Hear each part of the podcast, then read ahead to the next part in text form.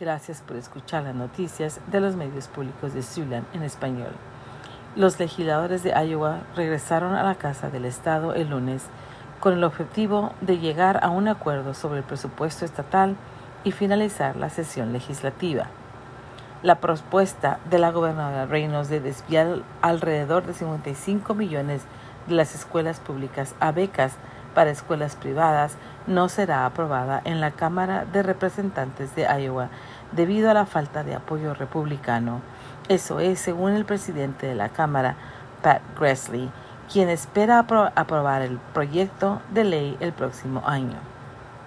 Reynolds recientemente respaldó el oponente principal de un legislador republicano que se opuso al programa de vales escolares. Se espera que los legisladores terminen la sesión legislativa esta semana con unas cinco semanas de retraso. Los estudiantes de Briarcliff están trabajando juntos para ayudar a restaurar una gran pradera del oeste de Iowa a su ecosistema original. Los estudiantes están talando árboles invasores en las praderas. Los expertos dicen que los árboles pueden hacer que la hierba muera y expulsar a las especies que anidan en la tierra. El terreno de 150 acres es una de las praderas urbanas más grandes del país. El 8% del estado solía estar cubierto de praderas. Ahora se ha reducido a menos el 1%.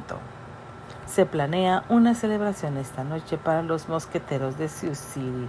El equipo de hockey ganó el campeonato de la Copa Clark durante el fin de semana vencieron a los Capitolios de Madison el sábado por la noche en tiempo extra.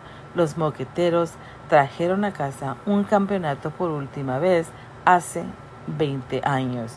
La celebración tendrá lugar el 17 a 19 horas esta noche en el Centro Plaza de Eventos de Tyson.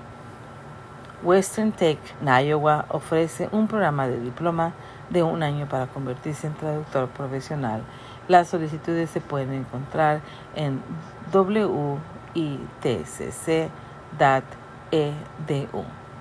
Estas son las noticias de los medios públicos de Siouxland en español. Yo soy María Miranda.